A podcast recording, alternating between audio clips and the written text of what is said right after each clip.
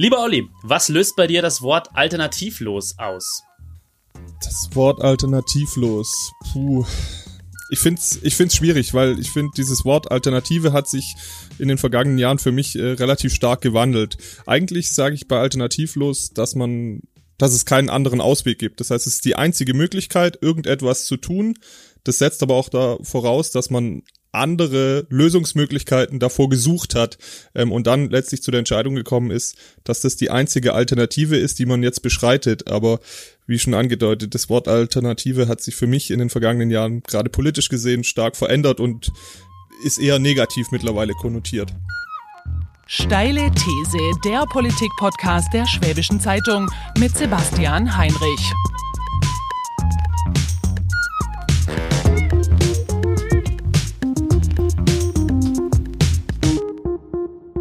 Herzlich willkommen zur Steilen These, zum Politik-Podcast der Schwäbischen Zeitung. Mein Gast ist heute ein sehr geschätzter Kollege, der Kollege Olli Linsenmeier aus der Lokalredaktion Ravensburg und dort spezialisiert auf das schöne Städtchen Weingarten, in dem ich ja auch das Vergnügen zu leben habe. Und ähm, mit ihm, mit Olli, möchte ich heute gerne darüber streiten, ob wir mehr streiten sollen. Der Grund dafür liegt ein bisschen auf der Hand. Das ist nämlich die vorletzte Folge jetzt unseres Politik-Podcasts, äh, der Steinthese. Und wir hatten vor anderthalb Jahren, als wir das damals mit dem, mit dem Kollegen Patrick von Rosen gestartet hatten, uns vorgenommen, mehr zu streiten und in diesem Podcast tatsächlich zu streiten, weil ich davon überzeugt bin, dass wir mehr streiten müssen und ähm, den Streit gerne suchen sollen, weil er ganz wichtig ist für unsere Demokratie. Und der Olli sieht es ein bisschen anders als ich und deswegen würde ich gerne mit ihm darüber streiten. Herzlich willkommen, lieber Olli. Hallo, mein lieber Sebastian. Ähm, schön, dass ich dabei sein darf. Freut mich sehr. Bin fast ein bisschen gerührt und geehrt, wenn ich weiß, was ihr sonst hier immer so geleistet habt. Deswegen, ähm, ja, vielen Dank für die Einladung. Sehr, sehr gerne. Ähm, kurz zur Einführung nochmal. Ich habe dir vorhin die Einstiegsfrage gestellt zum Wort alternativlos. Und warum ich dieses Wort genommen habe, es war ja das Unwort des Jahres 2010. Und du kannst dich sicher auch erinnern, lieber Olli, das hat damals äh, Angela Merkel im Jahr 2009 gesagt. Und es ging damals um die Politik der Bundesregierung und äh, der europäischen Institutionen zur Rettung des Euro, der Gemeinschaftswährung. Wir erinnern uns zurück, Finanzkrise, großes Finanzloch im griechischen Haushalt und auf einmal stand die ganze Währung Euro auf dem Spiel. Und Frau Merkel sagte damals im Bundestag, die Rettung des Euro sei eben alternativlos. Und warum es dann zum Unwort des Jahres geworden ist, das hat der Sprecher der Unwortjury so begründet, Zitat, das Wort suggeriert sachlich unangemessen, dass es bei einem Entscheidungsprozess von vornherein keine Alternativen und damit auch keine Notwendigkeit der Diskussion und Argumentation gebe. Und ähm, du hast es jetzt ein bisschen anders interpretiert in deiner Antwort auf die Einstiegsfrage. Du hast gesagt, alternativlos bedeutet für dich, man hat vorher die Alternativen abgewogen und ist dann zu dem Schluss gekommen, das ist die einzig vernünftige Alternative. Und ich würde jetzt mal gerne dagegen halten. Bevor ich das tue, lieber Olli, würde ich dir aber nochmal kurz die Möglichkeit geben, dich vorzustellen. Wer bist du eigentlich? Für die, die nicht, die, die dich sträflicherweise nicht kennen sollten. Wer bin ich? Ich äh, bin Redakteur bei der Schwäbischen Zeitung, wie du schon gesagt hast, in der Lokalredaktion Ravensburg, für Weingarten zuständig. Ich komme ursprünglich aus dem wunderschönen Stuttgart, das heißt, ich bin zugezogener hier in dieser Region Oberschwaben, habe mich aber ganz gut akklimatisiert mittlerweile und habe auch ein beziehungsweise eigentlich zwei andere Podcasts in diesem Haus. Ich hatte äh, lange Zeit mit Lukas äh, Bruns und Fabian Bingheimer die Knallerkiste gemacht. Da ging es um Regio-Themen aus der Re Re Region Ravensburg und ein sehr ähm, streitiger und lustiger Podcast auch. Das stimmt, ja, das stimmt, ja. Äh, da ging es auch teilweise ein bisschen lockerer, ein bisschen derber zu, ähm, hat aber immer viel Spaß gemacht. Und aktuell mache ich den anderen Podcast zu Corona, der tatsächlich die massiven Auswirkungen von Corona auf unser Leben aufzeigen soll. Unser Leben und Corona heißt der. Da ist es wirklich so, dass ich mir immer einen Experten zu dem jeweiligen Unterthema suche, ähm, die mir das dann erklären, was eigentlich da für Auswirkungen Corona auf diesen Bereich hat. Und ansonsten mag ich dich sehr gerne und deswegen freue ich mich, dass wir auch gerne streiten und diskutieren können. Ähm, Finde ich sehr gut. große Empfehlung für die beiden Podcasts. Danke für deine warmen Worte und äh, große Empfehlung äh, für deine beiden Podcasts. Ähm, der, das, den Corona-Podcast sowie auch die alten Folgen von der Knallerkiste kann man sich auf den bekannten Kanälen an und überall dort, wo es Podcasts gibt und natürlich auf unserer Website schwäbisch.de slash podcasts. So, bevor es jetzt aber zu freundlich wird hier zwischen uns, wir sind hier zum Streiten da. Jetzt sag doch mal, wie meinst du das denn mit alternativlos? Meinst du das dann komplett anders als die Unwort-Jury? Die, die haben ja damals gesagt, und das sehe ich ähnlich, dieses Wort ist ein großes Problem, weil es den Leuten ähm, die Vorstellung gibt, es gibt nur eine vernünftige Alternative. Alles andere ist kompletter Quatsch und da braucht man gar nicht drüber zu reden. Und ähm, der, der, die Befürchtung dahinter, und die teile ich auch, ist, dass das ein Problem ist für die Demokratie, weil die Demokratie ist ja eigentlich, lebt vom Streit. Warum siehst du das anders? Ich würde gar nicht äh, sagen, dass ich diesen, diesen Begriff alternativlos völlig anders sehe. Es war eher so eine Herangehensweise, wie wie ich diesen Begriff definiere. Und für mich ist alternativlos eben nur dann quasi der Ausdruck gewesen, wenn man davor viele andere mögliche Alternativen geprüft hat, die für einen nicht in Frage kommen, dass man dann das Wort formulieren kann, es sei alternativlos. Das heißt aber nicht im Umkehrschluss, dass ich grundsätzlich der Meinung bin, dass dieses Wort ein gutes Wort ist und dass man sagt, mhm. es ist alternativlos, weil ähm, ich bin in einem Juristenhaushalt groß geworden da ist immer der Eingangssatz eigentlich bei einer Frage gewesen, wenn du irgendwas gefragt hast. Kommt ähm, darauf an. Bei der Beantwortung. Genau, es kommt darauf an. Und das, ähm, ja, da schwingt ja schon mit, äh, dass es äh, nicht nur eine Alternative oder nicht nur eine Richtung gibt, sondern es gibt ganz, ganz viele Möglichkeiten. Das heißt, letztlich derjenige, der dieses Wort alternativ nur in den Mund nimmt, nimmt für sich in den Anspruch, zu behaupten, dass es keine anderen Alternativen mhm. gibt. Deswegen kann ich inhaltlich da dieser Jury und dir da schon auch folgen. Okay wie gesagt, ich hatte das Wort im, mich hat das Wort damals auch sehr gestört und ich halte es für heute eines, das hatte ich, wir, wir hatten vor vergangenes Jahr hatten wir eine Folge gemacht zu Angela Merkel und zu Ära Merkel und damals habe ich das schon erwähnt, dass es für mich eines der großen negativen äh, Erbschaften der Ära Merkel sein wird, dass sie dieses Wort geprägt hat, weil sie dadurch den Eindruck vielen Menschen vermittelt hat, bei manchen Themen können wir gar nicht mehr wirklich diskutieren, weil es gibt sowieso nur eine Lösung und alles andere ist, äh, kommt gar nicht in die Tüte und wird gar nicht drüber richtig gestritten. Und gerade bei diesem ganzen Komplex, Themenkomplex ähm, Finanzkrise, Euro-Rettung, wenn du dich daran zurückerinnerst damals, dann hatte man schon teilweise der Eindruck, dass jetzt ähm, sehr wenig wirklich über, über gangbare Alternativen gestritten wird. Und ich würde es bei, bei, bei vielen Themen einfach auch wirklich begrüßen, dass wir uns uns ein bisschen kontroverser manchmal streiten um äh, und, und nicht sofort jeden, der eine gegenteilige Meinung hat, in, in, in, in eine bestimmte Ecke ähm, zu schieben. Das ist ein, ein schmaler Grad, das ist mir klar, weil du natürlich ähm, auf der anderen Seite dann, dann total abwegige Meinungen auch hast, die du bis zum gewissen Grad auch ertragen musst. Und du kannst ja auch immer sagen, ähm, warum diese anderen Meinungen abwegig sind.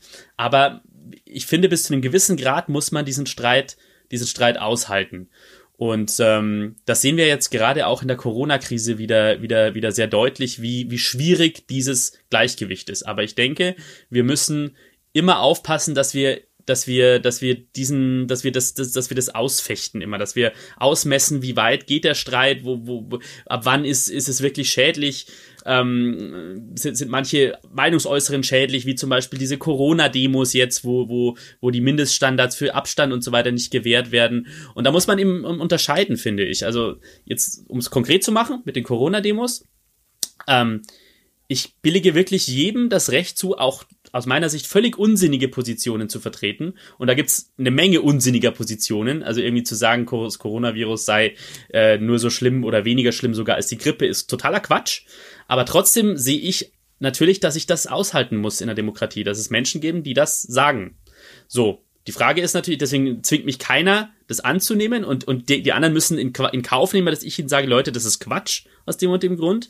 Aber sie dürfen das sagen, sie dürfen auch auf die Straße gehen und, und, äh, und, und, und demonstrieren und das behaupten, aber ähm, es gibt natürlich dann eben die Regeln, die sie nicht verletzen dürfen. Also sie müssen dann trotzdem sich an die Hygienevorschriften halten und so weiter und so fort. Und, und das ist genau der Spagat, um den wir reden. Und meine Befürchtung, deswegen ist meine These eben, wir müssen mehr streiten, ist, dass wir manchmal diesen Streit meiden, um ähm, ja, um es nicht in den Verdacht auszusetzen, dass wir jetzt irgendwie auf auf auf Spinner und Verschwörungstheoretiker und so weiter und so fort zu stark zugehen. Wie siehst du das? Da würde mich jetzt deine Meinung interessieren dazu. Oh, da hast jetzt ganz, ganz viele Felder aufgemacht. Ähm, ich würde es kurz äh, chronologisch äh, abarbeiten. Ich finde einerseits, dass dieses Wort, das Frau Merkel damals verwendet hat, ähm, finde ich auch nicht richtig. Ja, ich würde aber ihr in ihrer tatsächlich, in dem, was sie in den letzten Jahren und Jahrzehnten geleistet hat, ähm, ich glaube, es würde ihr nicht gerecht werden, wenn man sie auf ein einziges Wort festnagelt. Ich würde ähm, vielleicht sogar selber die These aufstellen, dass sie vielleicht heute anders über dieses Wort sprechen würde, mhm. ob es alternativlos ist. Ich glaube aber, dass für sie ganz persönlich, und das ist, glaube ich, auch ganz entscheidend, damals tatsächlich die Situation nach Abwägung mhm. der Dinge, und sie ist eben Physikerin, das hat man auch jetzt wieder gemerkt, mhm. dass sie sich lange zurückgehalten hat und erst wieder alles genau analysiert hat, dass dann für sie der Weg damals vielleicht tatsächlich alternativlos war. Das heißt aber nicht, dass es im Umkehrschluss bei uns oder anderen Menschen ebenso ankommt, dass es alternativlos mhm. ist. Ich glaube, für sie könnte es damals durchaus alternativlos gewesen sein. Darf, darf ich da kurz einhaken, weil, weil dann äh, Unbedingt. Das, das, ähm, das, das, das kann man durchaus unterstellen, dass das ist eine realistische Hypothese zumindestens, weil ich jetzt auch Frau Merkel nicht unterstellen möchte, dass sie, also sie, sie ist, glaube ich, jemand, der eine extrem hohe Wertschätzung für den demokratischen Streit hat, auch aufgrund ihrer Biografie, absolut. Nur, nur denke ich, muss man das dann auch, hätte man das ja auch anders formulieren können. Und ich denke, das ist auch schon ein bisschen Fehler von ihr, dass sie das gescheut hat manchmal eben. Und das, das so Sachen dann anders zu formulieren. Nicht zu sagen, es ist alternativlos, sondern zu sagen, doch, es gibt Alternativen. Es gibt die Alternative, damals zum Beispiel zu sagen, ähm, wir, wir, wir, wir begraben den Euro. Ja, wir erlauben, dass Griechenland bankrott geht und dass dann das ganze Währungssystem den Bach runtergeht. Aber liebe, liebe Leute in Deutschland, das bedeutet dann Folgendes. Das bedeutet dann eine wirtschaftliche Katastrophe, weil wir ein exportabhängiges Land sind und so weiter und so fort. So und so viele Jobs stehen auf dem Spiel und so weiter und so fort. So, weißt du, was ich meine? Und ich denke, dann müsste man so argumentieren und sagen, okay, schau mal, die, die Alternative am Tisch sind die. So. Und ich sage euch jetzt, warum ich die nehme. Und wenn euch andere erzählen, es gibt einen ganz einfachen Ausweg, dann lügen die. Dann sagen die aus meiner Sicht komplett das Falsche. Wäre das nicht die bessere Variante? Wie siehst du das? So, so wie du es mir jetzt äh, schilderst, auf jeden Fall. Also deswegen ist es vielleicht einfach auch eine Frage der Kommunikation gewesen. Mhm. Also deswegen ist es vielleicht gar nicht deswegen, deswegen ist auch diese, dieser Aspekt zu sagen, man, man fokussiert sich jetzt nur auf ein Wort, finde ich deswegen ein bisschen schwierig, aber dann mhm. wurden da in der Kommunikation, wie glaube ich ganz häufig, grundsätzlich in der Politik Fehler gemacht. Also ich glaube, das, das sieht man zum Beispiel am Beispiel der SPD, die ja in der Wahrnehmung einfach so schlecht dasteht und mhm. ähm, das hat einfach ganz viel auch mit, ähm, mit Kommunikation, mit Außendarstellung zu tun, weil inhaltlich hat die SPD tatsächlich in dieser großen Koalition in den vergangenen Jahren viele Themen vorangebracht, die sie auch für sich als wichtig genommen haben. Bloß haben sie es einfach nicht geschafft, es nach außen zu transportieren, diese Erfolge dann letztlich auch zu verkaufen. Deswegen ist, ist Kommunikation grundsätzlich in der Politik, denke ich, ein ganz, ganz zentraler Total. Aspekt, ähm, wo viele Parteien noch was lernen könnten. Um Total. auf deine deinen anderen Aspekt. Ja, äh, also genau. ich, ich, ich, stimme dir total zu, dass man da anders hätte reagieren können und vor allem anders kommunizieren können. Also da, da bin ich voll bei dir. Um auf diesen anderen Aspekt mit wir streiten zu wenig. Ich, ich auch da würde ich die, die Definition von, vom, vom Streit vielleicht irgendwie mal in den Vordergrund stellen. Ich finde nicht, dass wir zu wenig streiten. Ich okay. würde sagen, wir streiten genug, wenn wir nicht sogar zu viel streiten. Okay, sag mal ein aber Beispiel. Wir, aber, warte, Mhm. Wir diskutieren zu wenig. Und das ist für mich ein ganz wichtiger Unterschied, die Unterscheidung zwischen Streit und Diskussion. Denn Streit ist für mich eher was Negatives. Streit ist für mich was Impulsives, was Emotionales. Streit basiert nur selten auf Fakten. Streit ist sehr subjektiv, wenig objektiv. Mhm. Dem gegenübergestellt ist die Diskussion etwas, was eigentlich auf Fakten basiert, etwas Wissenschaftlicheres, was aber nicht immer wissenschaftlich sein muss. Mhm. Die Diskussion ist aber auf jeden Fall etwas, die, was ich am wichtigsten finde, die Diskussion setzt voraus, dass du Argumenten des anderen gegenüber offen bist. Mhm. Und das ist das Zentrale. Bei einem Streit bist du meistens nicht ergebnisoffen. Bei einem Streit, den, der, der passiert meistens impulsiv aus der Emotion heraus, ob es jetzt im kleinen eigenen privaten Umfeld oder aber auch mit anderen Menschen ist. Du hast deine klare Meinung und von der willst du eigentlich auch nicht abrücken. Und gerade weil die Emotion damit reinkommt, verschärft sich das noch und deswegen wird es dann oft auch laut ähm, und, und unsachlich. Und das ist bei der Diskussion was anderes. Mhm. Sehe ich zumindest so, dass so wie wir auch oder wie du auch in deinem Format immer diskutierst und du sagst selber immer streitest, deswegen mhm. finde ich, das wertet es sogar ab, weil du diskutierst auf einem sehr hohen Niveau mit deinen Gesprächspartnern und deine Grundidee ist ja, dass man sich überzeugen lassen kann. Ja, absolut. Und das bietet eben die Diskussion. Und das ist nämlich auch das, also kurzfristig bringt dir ein Streit vielleicht was, dass du ein bisschen Emotionen abladen kannst, Frust abbauen kannst. Aber wenn du aus einem Streit rausgehst, dann gehst, dann geht's dir doch danach nicht gut. Dann hast du eher ein Schuldgefühl, ein schlechtes Gewissen. Und bei mir ist dann zumindest so, dass ich relativ schnell das Bedürfnis habe, diesen Streit wieder zu glätten und mich zu entschuldigen, um das wieder ins, ins, ins Reine zu bringen, weil ich mich unwohl fühle. Nach einer Diskussion, wenn du eine auch sehr intensive Diskussion geführt hast, dann gehe ich da nicht raus, oh, ich muss mich jetzt entschuldigen, sondern im Gegenteil, ich sage, das hat mir jetzt wirklich was gebracht und es hat mir wieder auch geholfen, die Perspektive des anderen einzunehmen, weil mhm. ich im Vorhinein schon ergebnisoffen war und auch mich offen dafür gezeigt hat. Aber sowas musst du natürlich auch lernen. Also man, man muss grundsätzlich auch bereit sein, den Argumenten des anderen gegenüber offen zu sein. Und das finde ich einen ganz mhm. wichtigen Unterschied. Und dann ja. nimmst du nämlich aus so einer Diskussion auch viel mehr mit, weil es dann, weil es dann auch mittel- bis langfristig was bringen kann. Also das ist so dieser Diskurs. Deswegen ja, aber mhm. vielleicht ist es auch aus deiner Perspektive genau, würd, nur eine Sprachglauberei. Ja, nee, ich, ich finde es schon wichtig. Ich würde um dieses Wort auch ein bisschen kämpfen mit dir, weil ich, ähm, ich das viel positiver sehe, dieses Wort Streit. Weil mein, meine Ansicht, die ist, dass das Streit eigentlich ein absolut lebensnotwendiges äh, lebensnotwendiger Bestandteil der Demokratie ist. Diskussion wirkt für mich immer ähm, ja, Diskussion ist was sehr, sehr harmonische, harmonisches teilweise und ähm, was sehr von Menschen, die sich im Grunde genommen mh, schon über sehr viele Sachen einig sind und sozusagen auch in der Weltanschauung vielleicht ähm, sich ziemlich nahe sind und dann sich vielleicht die Details noch ausdiskutieren.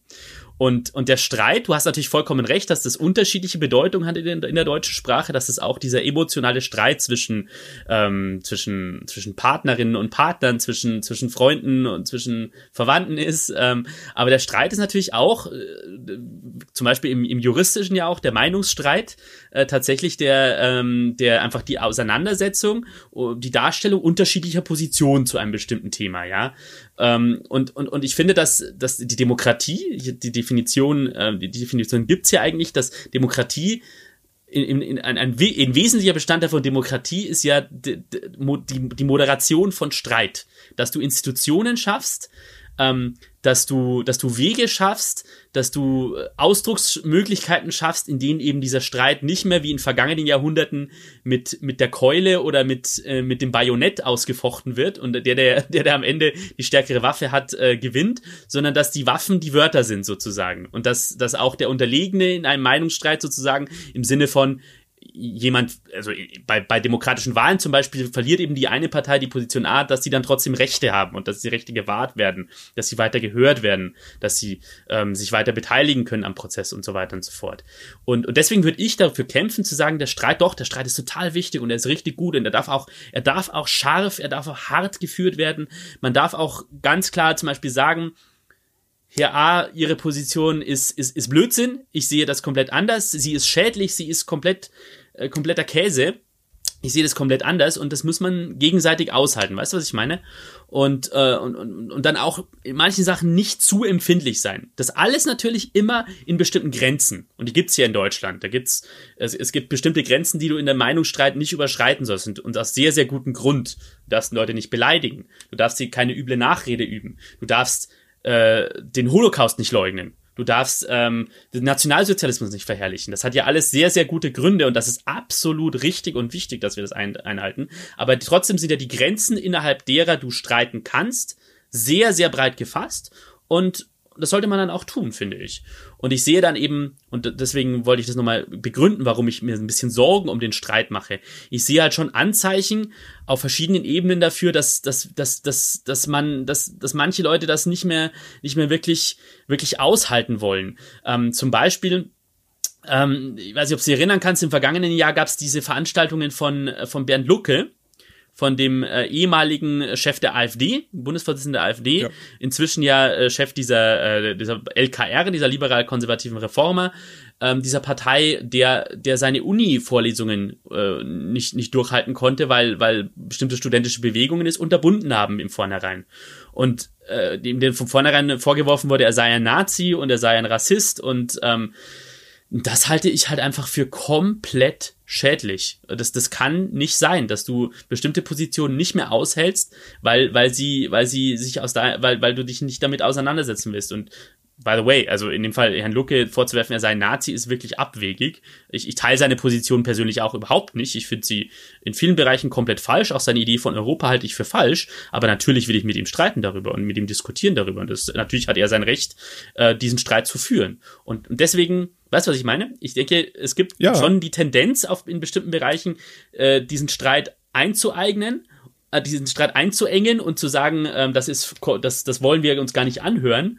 Ähm, und ähm, da, da geht uns was verloren, befürchte ich. Und dann, dann ist, besteht natürlich schon das Risiko, dass manche Menschen sagen, oh, das stimmt doch, dass man seine Meinung nicht mehr sagen darf. Äh, siehste, der Lucke darf es auch nicht.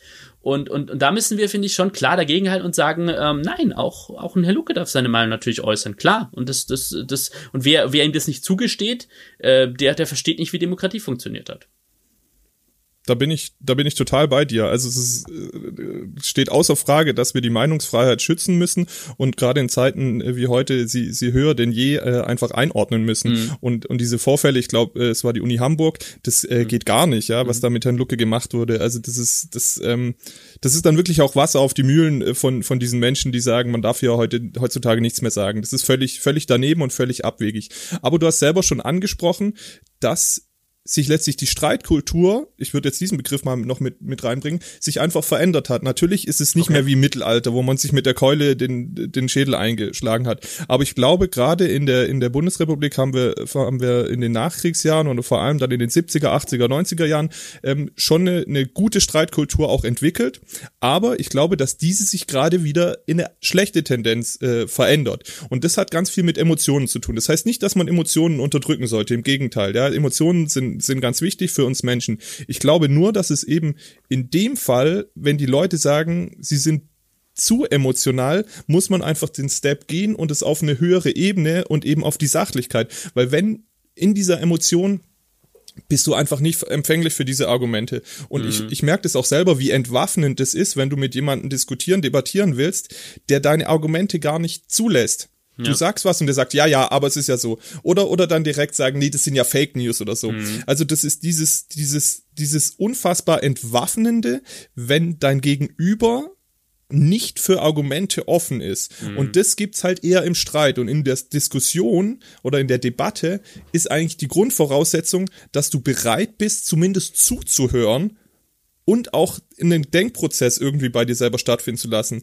Und, und das sehe ich eben beim Streit oftmals nicht, dass du überhaupt bereit bist, die, die Argumente der anderen gelten zu lassen. Mhm. Ähm, das, das, das ist für das ist deswegen, deswegen reibe ich mich so ein bisschen an diesen Begrifflichkeiten. Mhm. Und, und es das heißt nicht, dass ich die, äh, Streitereien grundsätzlich ausschließen würde. Es ist wichtig, dass wir streiten. Mhm. Aber ich finde, wir streiten wirklich schon genug. Wir sollten wirklich mehr diskutieren. Mhm. Und das merkt man auch jetzt gerade eben wieder. Wenn, also du hast ja diese, du hast ja diese Corona-Demos äh, angesprochen. Mhm. Und ähm, ich war jetzt ähm, am, am vergangenen Samstag in Ravensburg beruflich äh, auf, äh, auf der Corona-Demo. Da waren 1500 Menschen und habe mir das inhaltlich auch angehört und habe mir wirklich mich auch schwer getan, darüber zu schreiben, weil du mhm. einfach ein Gefühl dafür bekommen musst, wer sind diese Menschen? Das ja. sind ganz, ganz viele unterschiedliche Menschen, die man auch politisch gar nicht zuordnen kann. Mhm. Und ähm, ich finde auch, es ist wichtig, dass es eine Berechtigung gibt, dass die ihre Sorgen äußern können. Natürlich mhm. unter Einhaltung der Vorgaben, die da eben auch teilweise nicht eingehalten mhm. äh,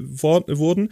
Aber was ich wirklich ähm, bedenklich fand, waren einfach teilweise die Redner, mhm. die da mit, mit wirklich vermeintlichen Fake News schon. Mhm. Also wenn man diese, ich will dieses, dieses Wort eigentlich gar nicht in Begriff äh, reinnehmen, aber letztlich da werden einfach Tatsachen verdreht, die so nicht stimmen. Mhm. Da gab's Leute, die haben gesagt, die Anzahl der Corona-Toten ist niedriger, als uns mhm. gesagt wird. Mhm. Ja, ähm, und wenn sowas halt ist dann höher, gesagt du, wird, oder?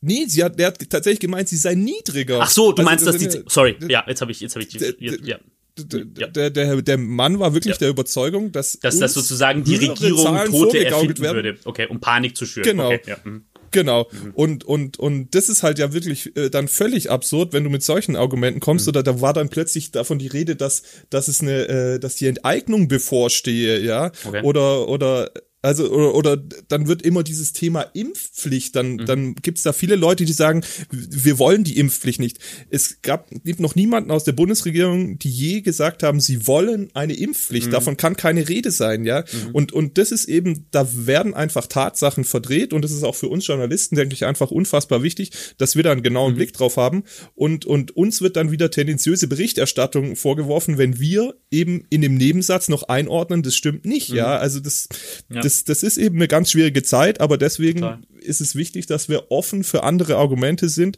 und trotzdem auch akzeptieren, dass der andere eine Meinung hat, eine andere Meinung. Hm. Das ist ein super spannender Punkt, mit dem, über den ich mich jetzt unbedingt noch mit dir, mit dir unterhalten möchte und da ein bisschen tiefer reingehen würde, weil das ja ein aktuell, ein sehr aktuell, sehr ein brandaktuelles Thema ist, ähm, über, über das wir, denke ich, reden sollten, weil, weil, weil das uns lange beschäftigen wird noch als Gesellschaft.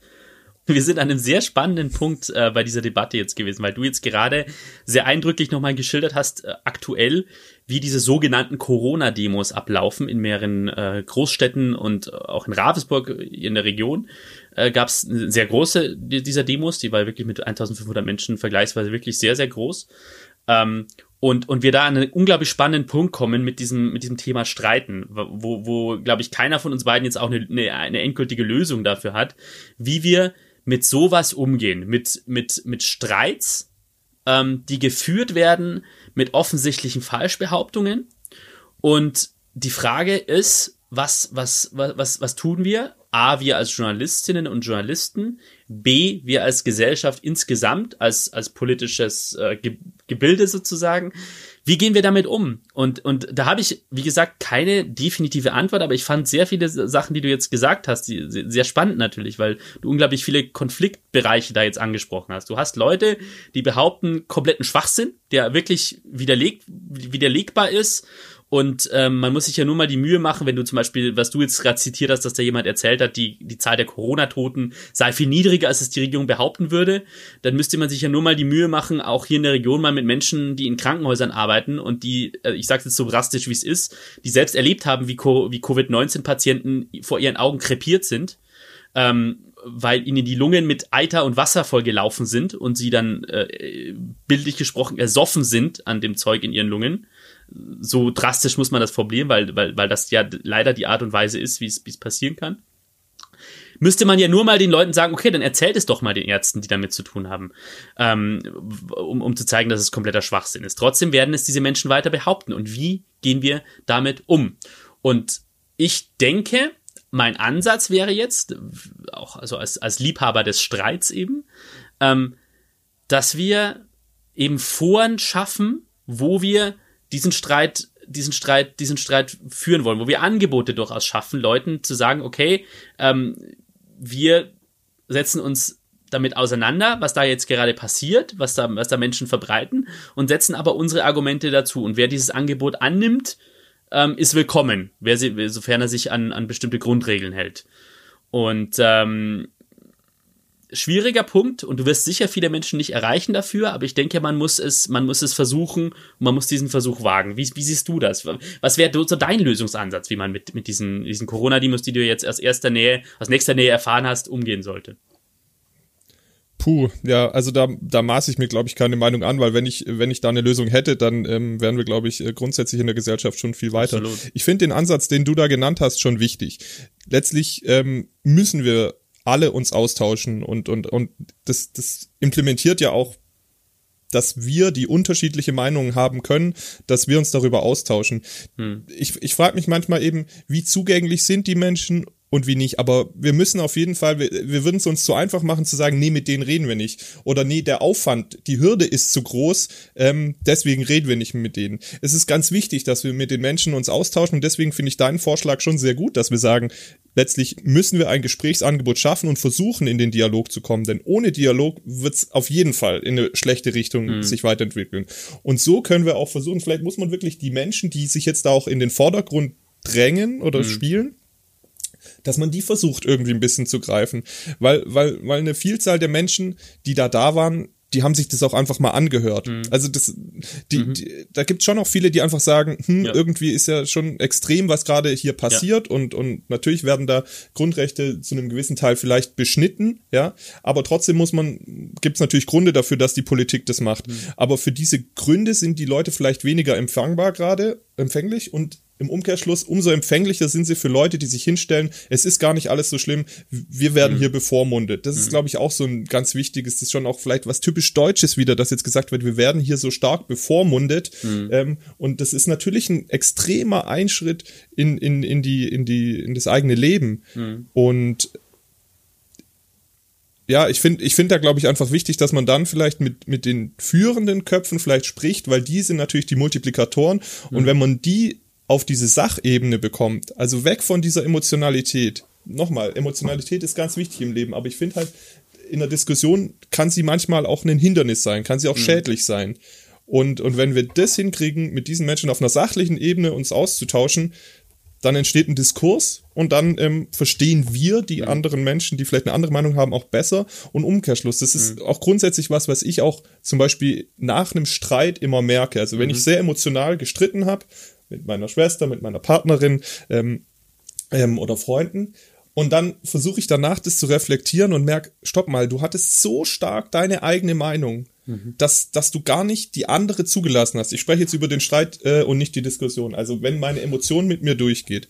Und dann im Nachgang reflektiere ich plötzlich und versuche mal einfach nur die Perspektive des anderen einzunehmen. Also ich versuche mich gedanklich in die Rolle meines Streitpartners zu setzen und merke dann plötzlich, ja, aber aus seiner mhm. Sicht ist es ja gar nicht so abwegig. Ich habe das, das und das gemacht mhm. und ähm, ich für mich hatte natürlich angenommen, dass es die und die Wirkung hat oder mhm. die oder die Idee steckte dahinter, aber dass es bei jemand anders ganz anders mhm. ankommen kann, ist, glaube ich, ganz wichtig. Und, und, und dann merke ich plötzlich, stopp mal, du warst gerade sehr unsouverän. Das war, mhm. das war nur aus deiner eigenen Perspektive. Und dann versuche ich es im Nachgang, irgendwie ist es immer auch ein Teil des Entschuldigungsprozesses, mhm. dass ich dann versuche zu reflektieren mhm. und sage, ah, stopp mal, da habe ich, da habe ich einfach viel zu mehr nur, sehr nur mich gesehen. Mhm. Und vielleicht ist das auch was, dass wir einfach mehr andere Menschen auch sehen, dass wir nicht immer nur uns sehen, dass wir ja. stärker andere Menschen sehen.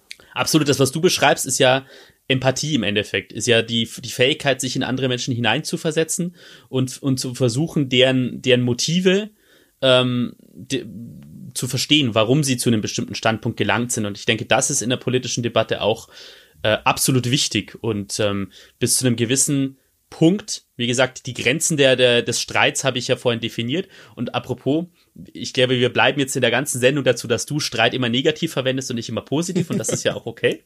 We, we agree to disagree, wie es, die, die Diplomaten sagen. Ähm, Sehr gut. Genau. Und genau, die Empathie ist eben aus meiner Sicht ein absoluter, ein absoluter Punkt der, der guten Streit, der positiven, der, äh, der, der, der fruchtbaren Streit ähm, ermöglicht. Ein Punkt dazu noch, es gibt ja das, das, was du auch schon angesprochen hattest, ähm, das ist ja so ein Grundzug des, des politischen Liberalismus im, im weiteren Sinne, so von freiheitlichen Gesellschaften, in, in Streits reinzugehen mit dem, mit, mit dem Gedanken, der andere könnte grundsätzlich Recht haben. Das ist ja ein unglaublich, ist mir ein unglaublich sympathischer Grundsatz, der, der für eine, für eine, für eine funktionierende Demokratie total wichtig ist, ähm, weil er dich eben in gewisser Weise, wenn du ihn wirklich konsequent anwendest, immun machst gegen so Sachen wie, gegen so totalitäre Ideologien, so Weltanschauungen, wo, wo sich Menschen einbilden, sie müssten, ähm, sie müssten jeden Menschen zu irgendeiner Lebensart, irgendeiner Lebensweise zwingen oder ähm, ne, so, so, so wie wir es ja leider im 20. Jahrhundert erlebt haben, so, so, so Ideologien wie der Faschismus, der Nationalsozialismus, der Stalinismus, ähm, ähm die, die, die eben genau diesen, diesen, diesen Zweck hatten oder auch der Sozialismus, wie er in der DDR praktiziert wurde. Ähm, dass du eben glaubst, die, die Lösung für alle Menschen zu haben und sie, und sie meinst, dann anderen Menschen aufzwingen zu können. Ähm, und jetzt fand ich noch einen, einen, Punkt, den du gesagt hast, den du so ein bisschen am Rande gesagt hast, fand ich super spannend, weil du gesagt hast, es sei ein bisschen typisch deutsch bei diesen Corona-Demos, dass sich Menschen da bevormundet fühlen. Und ich will es ganz kurz erklären. Bis zu den 1960er Jahren, würde ich mal sagen, hat man in Deutschland und außerhalb Deutschlands über die Deutschen gedacht, das ist ein total obrigkeitsgläubiges Volk. Die glauben alles, was ihnen, was ihnen die, der, Staat erzählt und wollen Befehle befolgen. Ähm, und, und so ticken die. Und ich weiß nicht, ob du das kennst. Es gab das vor zwei, drei Jahren wieder erschienen, so ein Leitfaden für britische Soldaten, die, äh, die nach dem Zweiten Weltkrieg als Besatzer sozusagen nach Deutschland gekommen sind. Und ähm, denen wurde eben an die Hand gegeben, so wie ticken die Deutschen. Und eines der Aussagen über die Deutschen war eben, sie sind ein obrigkeitshöriges Volk. Sie mögen klare Befehle und diese ausführen. So, und heute sagst du, und zu Recht aus meiner Sicht, es ist typisch deutsch, sich bevormundet zu fühlen.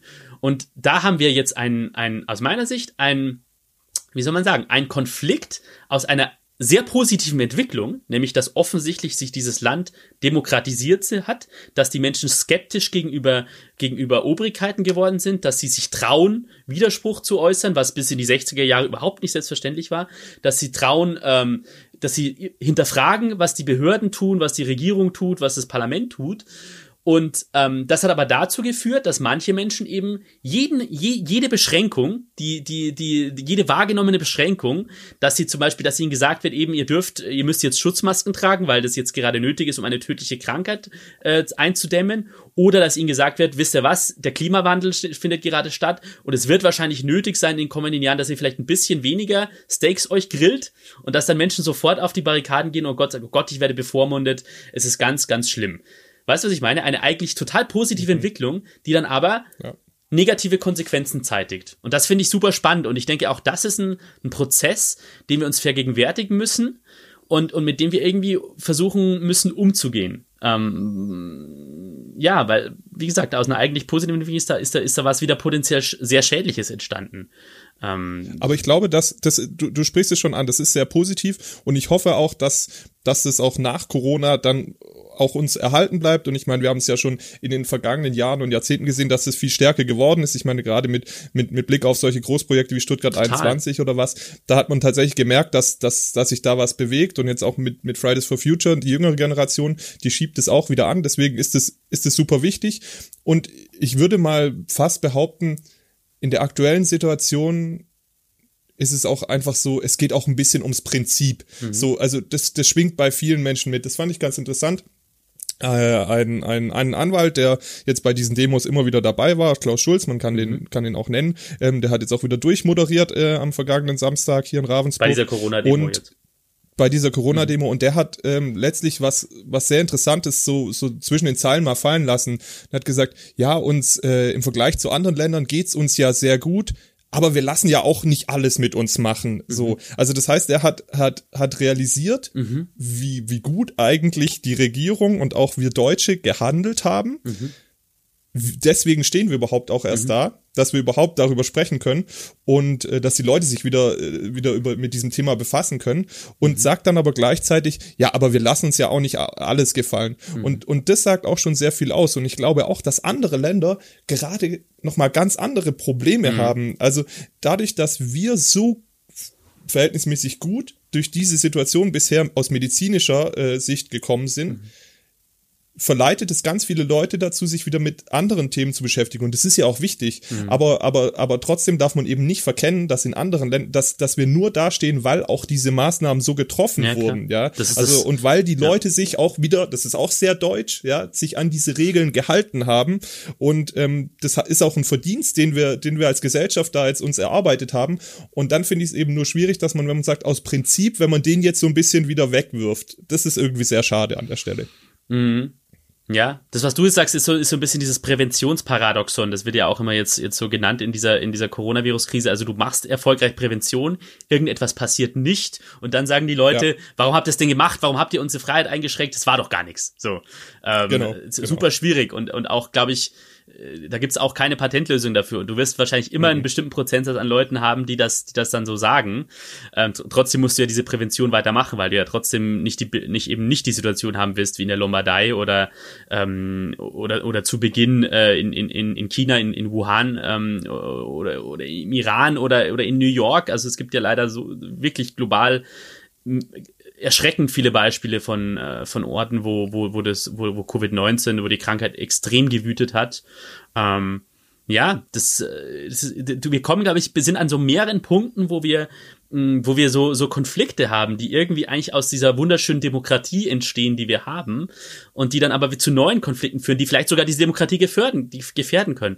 Ich habe vor ein paar Tagen ist schon zwei, drei Wochen alt, dieser Text in der Zeit, im Zeitmagazin, von der China-Korrespondentin der Zeit, von Shifan Yang, ähm, die in, in Deutschland aufgewachsen ist, mit also aus einer chinesischen Familie kommen, die China-Korrespondentin ist und die so beschrieben hat, wie sie das Virus erlebt hat in den letzten Monaten.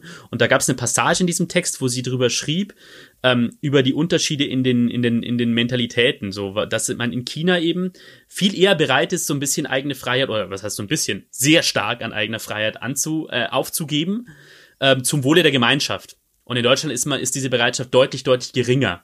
Und, und da hast du wieder so ein, so ein krasses Paradoxon. Niemand, niemand, also niemand, der, dem die Demokratie am Herzen liegt, kann natürlich wollen, dass wir ein System haben wie in China, ja, wo man total auf das Kollektiv gedrillt wird und das Individuum zählt gar nichts. Ich sage jetzt überspitzt, aber, oder das Individuum zählt zumindest viel weniger so in der Wahrnehmung als in Deutschland.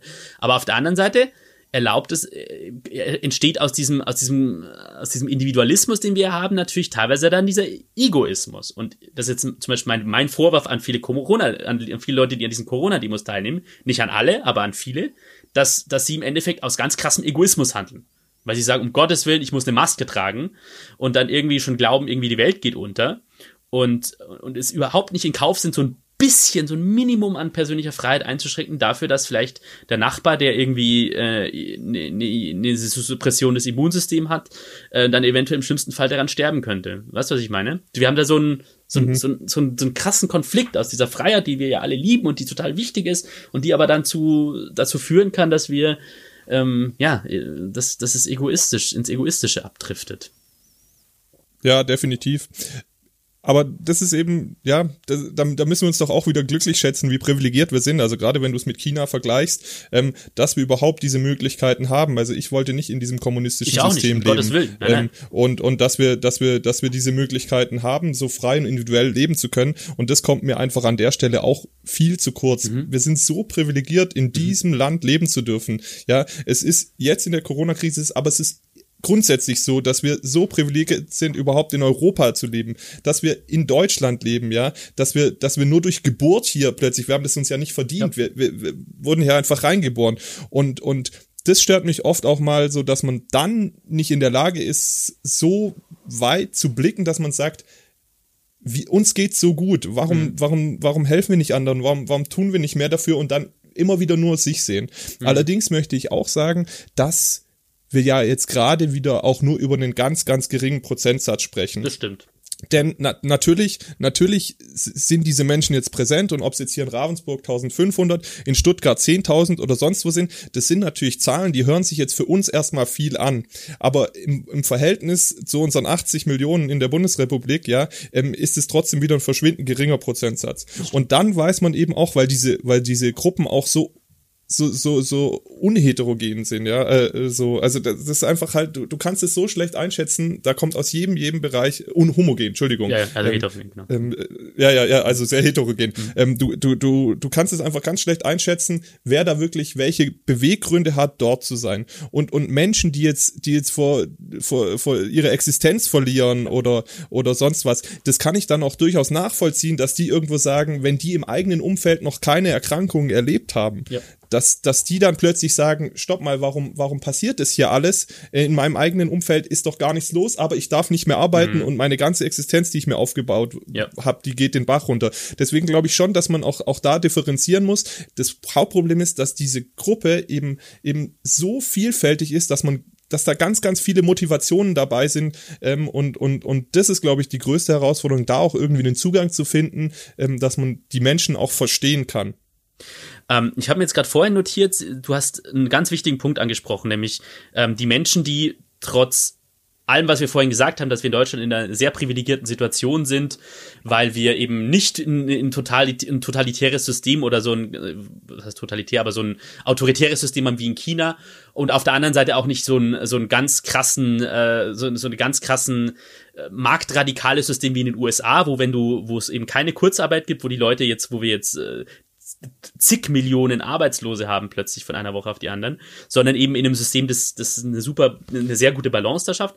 Trotzdem haben wir viele Leute, die in existenziellen Nöten jetzt sind, ne? also die vielen Selbstständigen, die Menschen, die trotzdem Angst davor haben, ihren Job zu verlieren.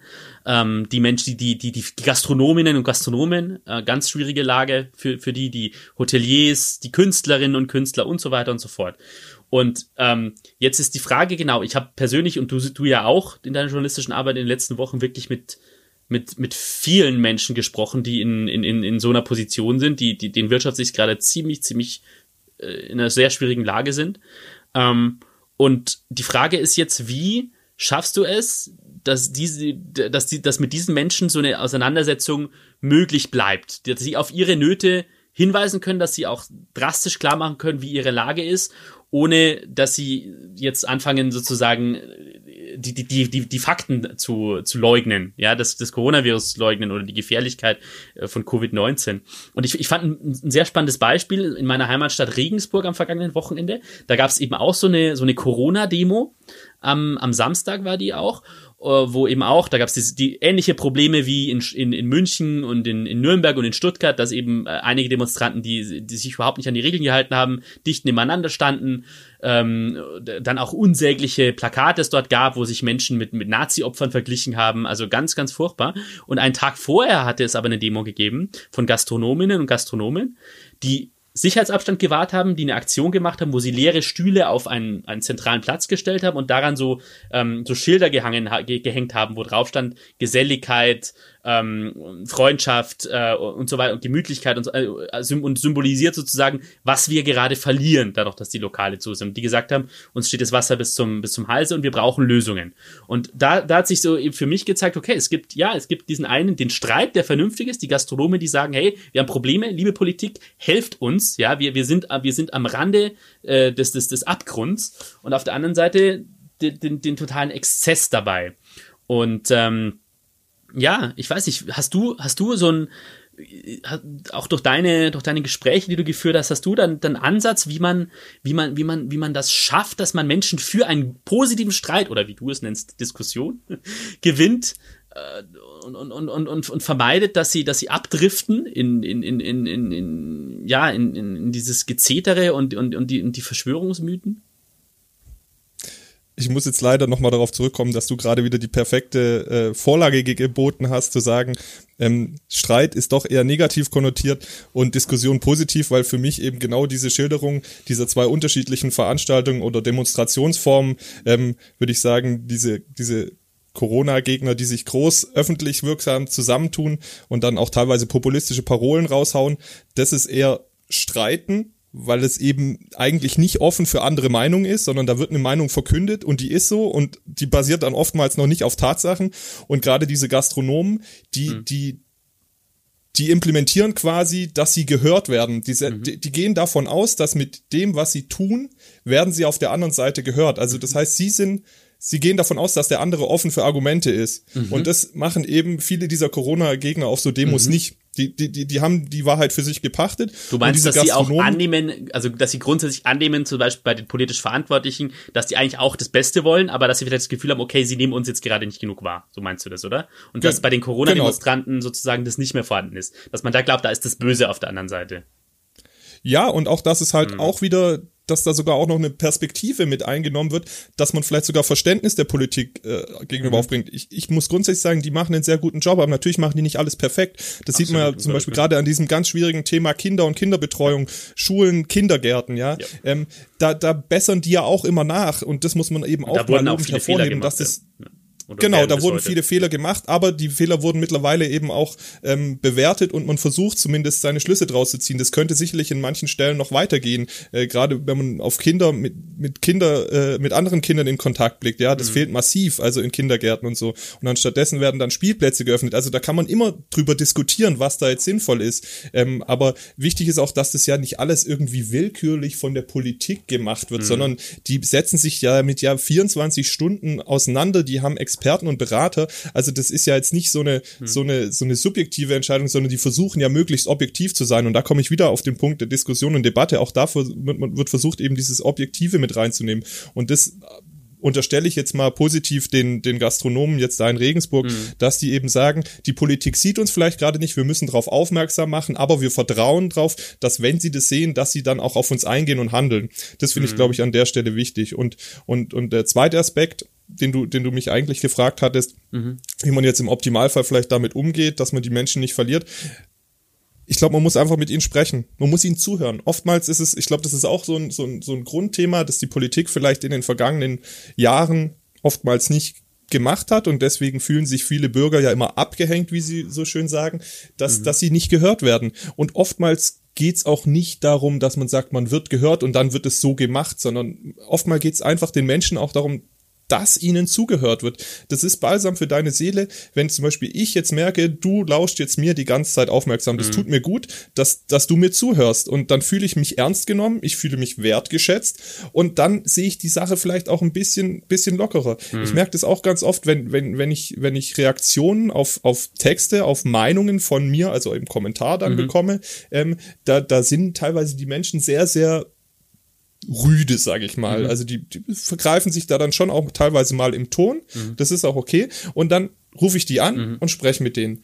Und relativ schnell, wenn du einfach denen mal zuhörst und die dürfen sich auch mal auskotzen dir mhm. gegenüber, ähm, weil wir Journalisten haben die Weisheit sicher nicht mit Löffeln gefressen, ja. ähm, dann, dann geht's denen viel besser und dann sagen die meisten am Ende auch, ach, das war jetzt gut und ähm, ja, vielleicht, also da merkt man dann, dass, ja. wie viel es auch einfach schon hilft, den Menschen zuzuhören. Und das ist, glaube ich, in allen Bereichen unfassbar wichtig, hm. zuzuhören und mit den Menschen zu sprechen. Hm. Kommunikation, sage ich schon immer, ist der Schlüssel wirklich zu allem. Und den dürfen Absolut. wir äh, nicht wegwerfen, da, sondern da, den müssen wir ins Schlüsselloch stecken. Diese Erfahrung habe ich, die, die, genau diese Erfahrung, die du beschrieben hast, habe ich persönlich, ich meine, ich, ich mache jetzt auch schon zehn Jahre diesen Job, ähm, auch schon wirklich oft gemacht. Äh, nicht immer, es gibt dann auch die Leute, die du anrufst und dich weiter bepöbeln und die überhaupt kein Interesse haben. Aber ich, auch meine Wahrnehmung, die meisten Fälle dieser Fälle hast du tatsächlich genau diesen Effekt. Du, du bleibst vielleicht weiter unterschiedlicher Meinung, du sagst weiterhin, ich sehe das komplett anders als sie ja. und das ist vollkommen okay. Das ist, wie gesagt, das ist, das ist das, das ist die, das Fundament der Demokratie, dass das möglich ist. Dass Sebastian Heinrich eine Meinung hat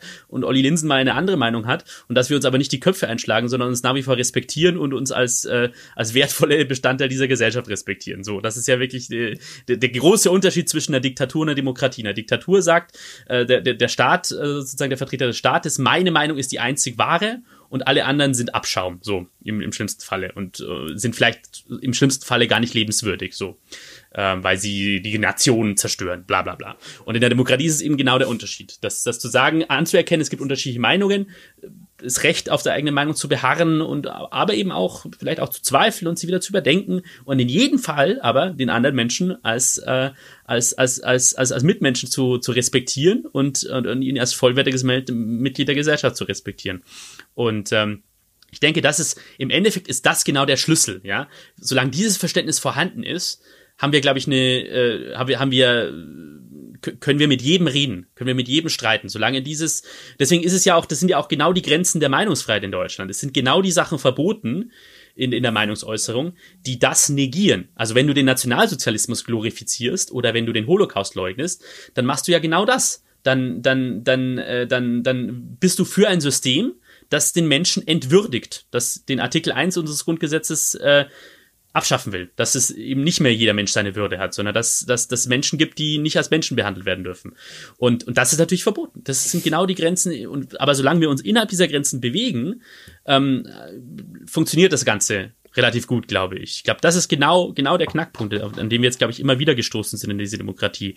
Ich wollte, bevor wir, weil wir jetzt auch schon wieder, ich merke an der Zeit, wir sind schon, wir, wir gehen schon auf die Stunde zu, ähm, wollte irgendwie noch zwei Punkte wären mir irgendwie noch wichtig, die du auch, die, die mir jetzt gekommen sind und ähm, in diese in dieser Diskussion. Du hattest vor einigen Minuten mal angesprochen, dass aus deiner Sicht sich die Streichkultur verschlechtert hat. Und da, darüber würde ich noch, auch nochmal mit dir, mit dir streiten, weil ich das ein bisschen anders sehe. Ich, ich, diese Diskussionen führe ich immer wieder und ich, ich wehre mich jedes Mal dagegen, weil ich das nicht, nicht so sehe.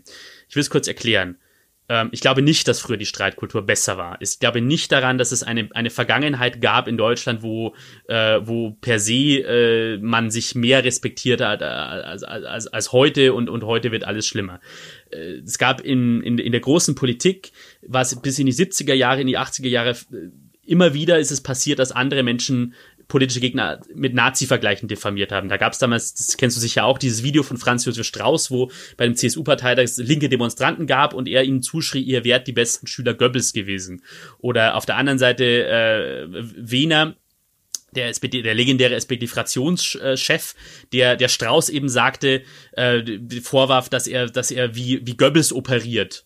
Und, und da gab es viele Beispiele. Und ich kenne auf der anderen Seite dann wieder die Geschichten von Leuten, die in den 80ern eher links waren, so in der bayerischen Provinz und, und denen dann zugezischt wurde, wenn sie die Plakate für die Grünen aufgehängt haben, man sollte euch ins KZ stecken.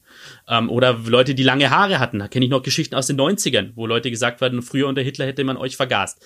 Will damit sagen, meine These dazu ist, es ist nicht die Streitkultur besser oder schlechter geworden an sich, das ist nicht das Problem, sondern wir haben durch, neuen, durch neue Medien haben wir ganz neue Mechanismen der Streitkultur, wo Sachen sichtbar geworden sind, wo sich Sachen auf eine ganz andere Weise beschleunigen und potenzieren können und ähm, und, und wir immer noch nicht noch dabei sind zu lernen, wie wir das kompatibel mit einer demokratischen Streitkultur gestalten. Das, das war mir nur wichtig, irgendwie darauf nochmal einzugehen, weil ich eben aus meiner Sicht eben nicht die, die Streitkultur verschlechtert hat. Aber ich will, ich will gerne dir den, dir den Raum lassen, da, dagegen zu reden, weil du siehst es offensichtlich ein bisschen anders.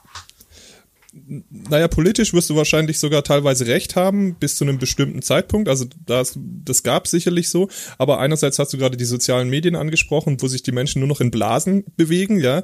Ähm, das lässt ja gar keine, gar keine Gegenargumentation darf, darf mehr. Ich da ganz kurz einhängen zu. zu den Blasen? Da bin Unbedingt. ich nämlich auch, da bin ich nämlich auch jemand, der sagt, äh, das stimmt auch nicht, dass es die, dass es die erst durch die sozialen Medien gibt. Die gab es auch vorher schon, sag ich, weil es auch vorher schon, ich sage jetzt mal das klassische Beispiel, eine Dorfgemeinschaft gab, wo es den CSU-Ortsverein gab und dann gab es, oder in der Kleinstadt, dann gab es den SPD-Ortsverein, die alle in ihren eigenen Welten sich bewegt haben, die sich vielleicht noch, was auch heute noch passiert, im Sportverein begegnet sind und, und, äh, und, und, und aber die hatten dann ihre eigenen Stammtische im Wirtshaus gehabt, die haben dann eine andere Zeitung gelesen, der Linke hat dann die Süddeutsche gelesen, der Rechte hat dann auf dem Bayerischen Land die, die FAZ oder die Welt gelesen, weißt du, was ich meine? Oder und, äh, und, letztlich haben sich auch früher schon Leute in Meinungsblasen bewegt und haben sich eher mit Menschen umgeben, die ihre Meinung geteilt haben.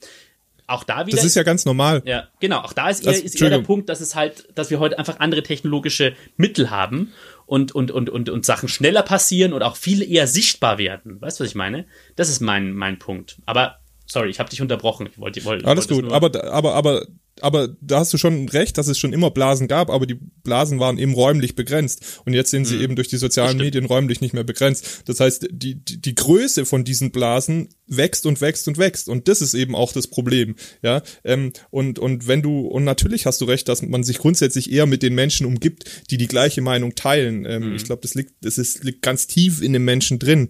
Ähm, aber natürlich, andererseits gibt's eben durch diese, diese technischen Möglichkeiten heutzutage ist es einfach eine Gefahr, dass sich das in ganz viele Bereiche ähm, anders entwickelt. Mhm. Wenn wir nochmal aufs Politische zu sprechen kommen, du hast ja auch ähm, mit dem mit dem Bundestagsabgeordneten Axel Müller ähm, äh, einen Podcast schon mal aufgenommen. Mhm. Da ging es ja gerade zum Beispiel drum, ähm, dass du hast die These aufgestellt, äh, die die Union kriegt die AfD nicht klein, mhm. so und äh, letztlich äh, ging es da einfach ganz viel drum um den Umgang ähm, mit mit dieser mit dieser Partei. Mhm. Und das ist schon was. Ich war ich war eine Woche in Berlin und habe ein bisschen im Bundestag hinter die Kulissen blicken können mhm. und habe mich da einfach auch viel ausgetauscht.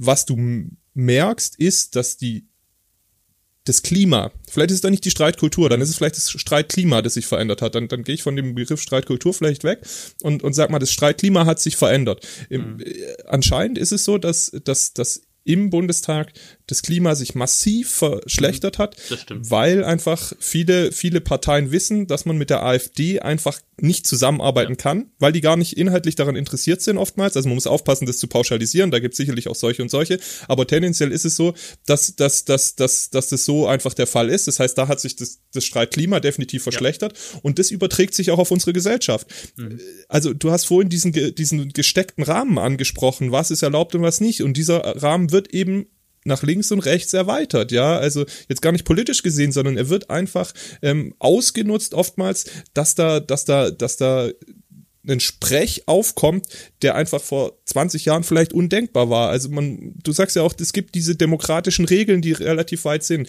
Die werden, glaube ich, da einfach manchmal überspannt. Deswegen würde ich sagen, das, das, das Klima hat sich definitiv verschlechtert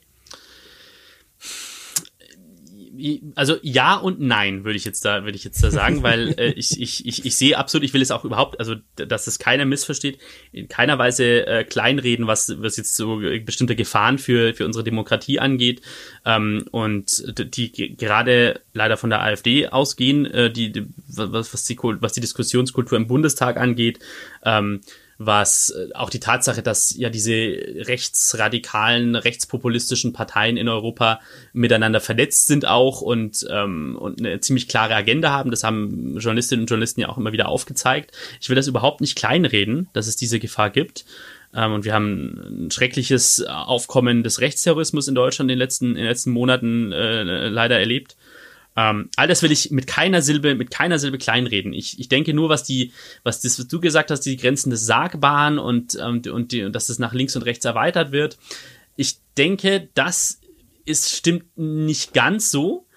Ähm, es ist in, es, es, es gab, glaube ich, da zwei Bewegungen. Es gab die Bewegung, dass sich der, das, was wir politischen Mainstream nennen, also so der, der Korridor an, an Meinungen, die, die breit verankert sind in der Bevölkerung, um so, um so ganz grob zu definieren. Dass sich das in den letzten Jahrzehnten verändert hat. Das ist ja immer so in der Gesellschaft. Das ist im Fluss. Das verändert sich immer wieder.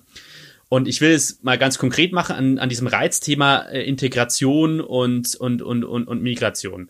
Es war bis vor 20, 25 Jahren in einem ganz breiten Teil von Gesellschaft, in, in, von Deutschland Konsens, ja, das war äh, gerade so Mitte rechts in, in, in der politischen Landschaft, so bei CDU, CSU, äh, dass Deutschland kein Einwanderungsland ist. Dass ähm, Deutschland an der Wehrpflicht festhalten sollte. Dass ähm, ja, dass Deutschland, dass, dass der Islam nicht zu Deutschland gehört, dass Deutschland ein ganz, ganz überwiegend christliches Land ist und diese Dinge haben sich in, in diesem politischen Mainstream verändert. Ja, oder das die Position, Position zu Homosexuellen zum Beispiel, ja. Also wenn du vor 25 Jahren gesagt hättest, jemand von der CDU, CSU, äh, da, da gibt es eine, eine Mehrheit dafür, äh, oder zumindestens eine, eine lebendige Debatte darum, ob man, äh, ob man die Ehe für homosexuell freigeben hätte. So gesagt, das ist, das ist völlig unrealistisch, das kann nicht sein. Mhm. Ähm, das war, das waren früher Positionen, die, die, die, die, die so, so Mitte links nur wahrgenommen worden sind und in Teilen der FDP vielleicht. Und, und das hat, da hat sich halt einfach was, was verschoben in, in der gesellschaftlichen, in diesem Mainstream sozusagen.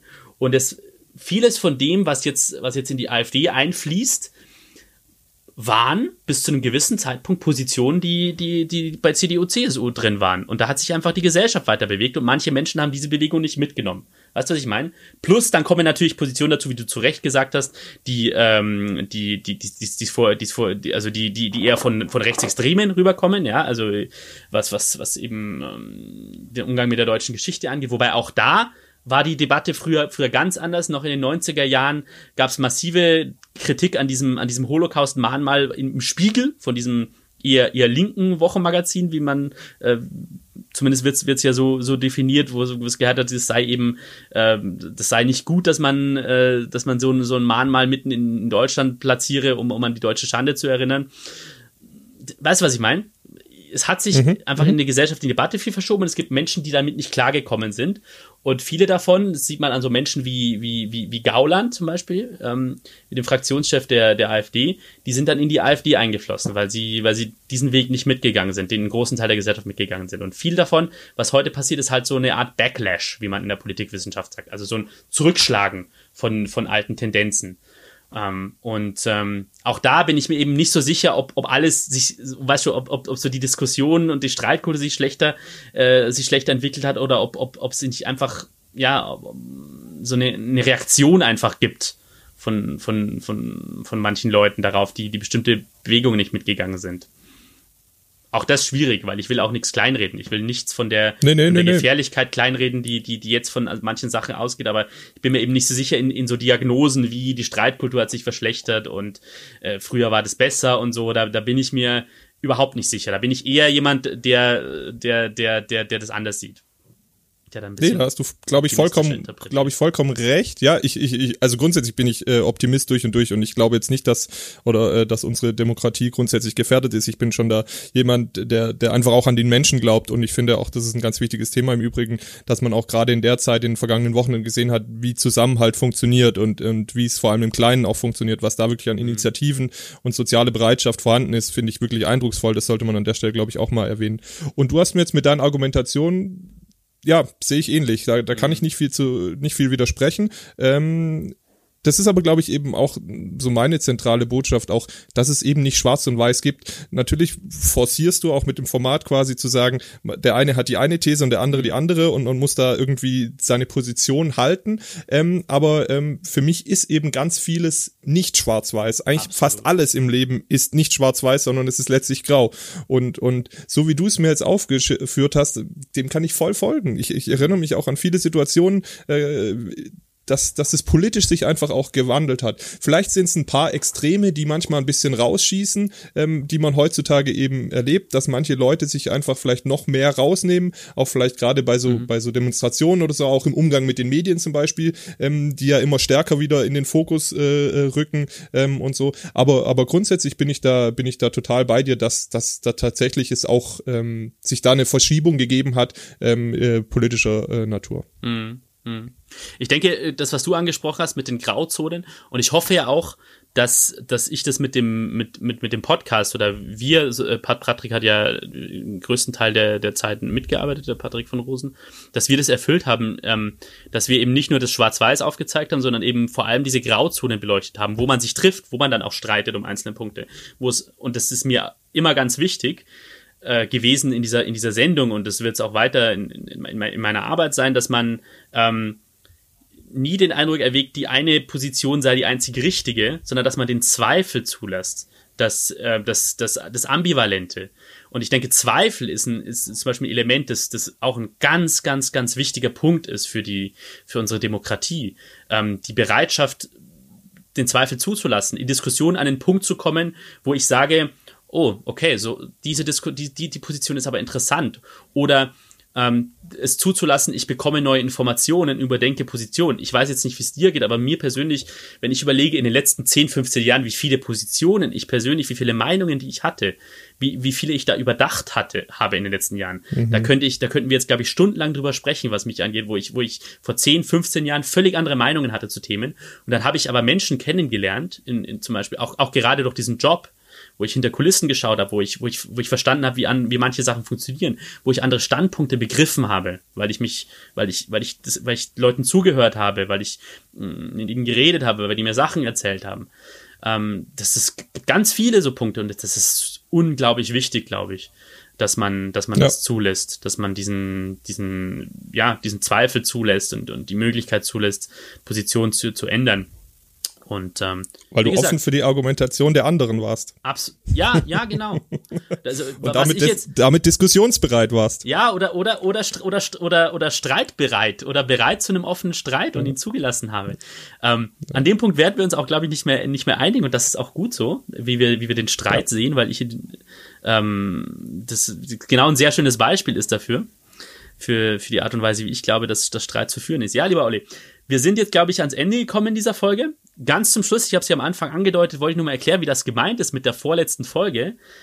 Ähm, ja, liebe Hörerinnen und Hörer, Sie haben da ganz richtig gehört, das ist tatsächlich die vorletzte Folge der Stein-These schon. Das hat einen einfachen Grund, nämlich den, dass ich äh, ab Anfang Juni nicht mehr für die Schwäbische Zeitung arbeiten wäre, sondern, werde, sondern woanders hingehen werde. Ähm, weiter im Journalismus arbeiten werde, aber eben nicht mehr bei der Schwäbischen. Und dass somit auch dieses Format ausläuft und wir jetzt gerade eben die vorletzte Folge aufgenommen haben. Ich hoffe, lieber Olli, dass es dir Spaß gemacht hat, zu streiten mit mir oder zu diskutieren. Ich lasse das jetzt mal so offen stehen. Ich bedanke mich auf jeden Fall ganz herzlich bei dir, dass du mit mir gestritten oder diskutiert hast und gebe dir das letzte Wort. Ja, ganz wunderbar. Äh, also ich möchte mich äh, auch bedanken, dass ich jetzt hier in dieser vorletzten Sendung überhaupt Gast sein durfte. Vielen Dank dafür auch fürs Vertrauen und den Vorschuss, den du mir da gegeben hast, dass ich meine äh, Meinung hier auch mal kundtun durfte. Und ich möchte auch sagen, dass du wirklich da einen ganz fantastischen Job gemacht hast. Ich habe immer die steile These sehr, sehr gerne gehört und habe auch immer viel gelernt.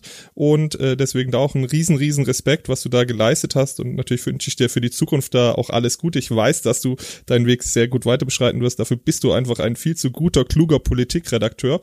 Und ich möchte an dieser Stelle, du hast den lieben Patrick nämlich erwähnt. Ja. Mit dem hatte ich natürlich im Vorfeld kurz Kontakt. Wir haben äh, ein bisschen geschrieben. Er okay. hätte mir einen Argumentationsstrang aufgezeigt, wenn ich mal nicht weiter gewusst hätte. Ähm, okay. Habe ich jetzt aber nicht gebraucht, glücklicherweise. Er war schon so zufrieden. Ich soll dich aber natürlich ganz, ganz herzlich grüßen. Liebe Grüße ähm, an, an Patrick von Rosen, ja, der in Ulm sitzt und, ja. und ich glaube nach wie vor immer wieder mal in unsere Podcasts reinhört, so in unsere Formate, die wir, die wir weitermachen. Genau. Den grüße ich auch an der Stelle ganz herzlich. Wirklich ganz, ganz toller Mensch und äh, ganz kluger Kopf auch. Und ja, ja. Äh, ich habe viel Spaß, viel Freude gehabt und ich hoffe, wir werden auch in Zukunft, auch wenn du hier nicht mehr in der Region weilst, ähm, weiterhin diskutieren und streiten, aber auch uns einfach mal ähm, nett miteinander austauschen. Hoffentlich kann man ja bald wieder, wieder Bier ohne, ohne Physical Distancing trinken zum Beispiel. Das kriegen wir hin. Alles klar, lieber Olli, herzlichen Dank. Ich danke dir, ciao. you